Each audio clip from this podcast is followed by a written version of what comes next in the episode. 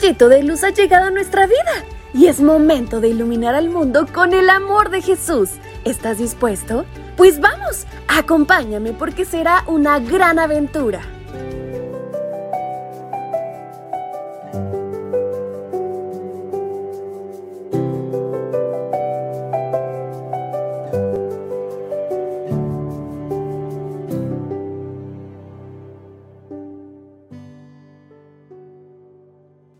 Hola, hola, hola, mi querido chiquitín, qué gusto saludarte. Hoy es sábado, sí, qué lindo día.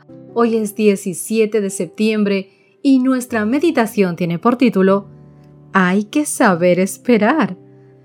En Jeremías capítulo 29, verso 11 dice, Porque yo sé muy bien los planes que tengo para ustedes, afirma el Señor, planes de bienestar y no de calamidad fin de darles un futuro y una esperanza.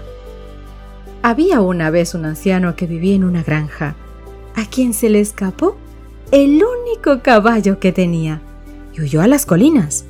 Cuando sus vecinos se enteraron le dijeron, ¡Mmm, qué mala suerte! Y el anciano respondió, ¿por qué dicen que es mala suerte? A la noche siguiente el caballo volvió al establo de su dueño junto a doce caballos más. Cuando el hijo del granjero vio que el caballo y sus acompañantes entraron al establo, cerró la puerta.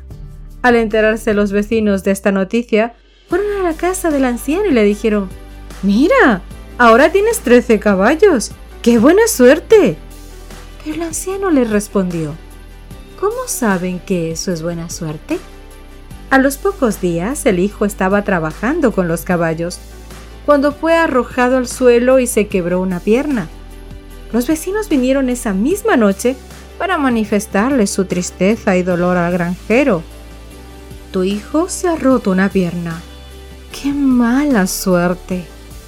El granjero respondió una vez más. ¿Cómo sabéis que es mala suerte?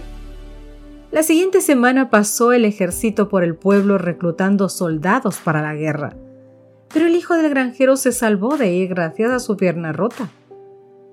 ¿Qué podemos aprender de esta historia? Que los hijos del Altísimo no tienen ni buena ni mala suerte. Tienen un plan de Dios para sus vidas.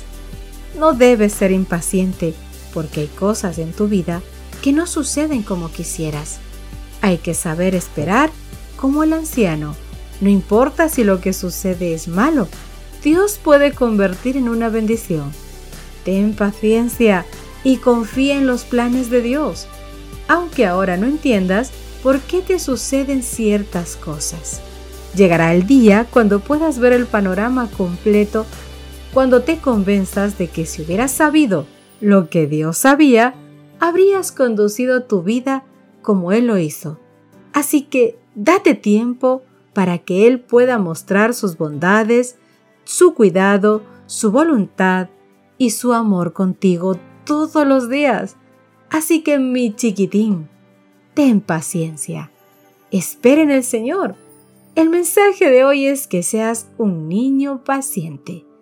Mi querido chiquitín, que Dios te bendiga grandemente, que el Señor proteja tu casa, tu vida, tus cositas, tus planes, tu corazón y tu mente. Nos encontramos mañana para contarte otra magnífica historia. Soy tu tía Cristina, Dios te guarde.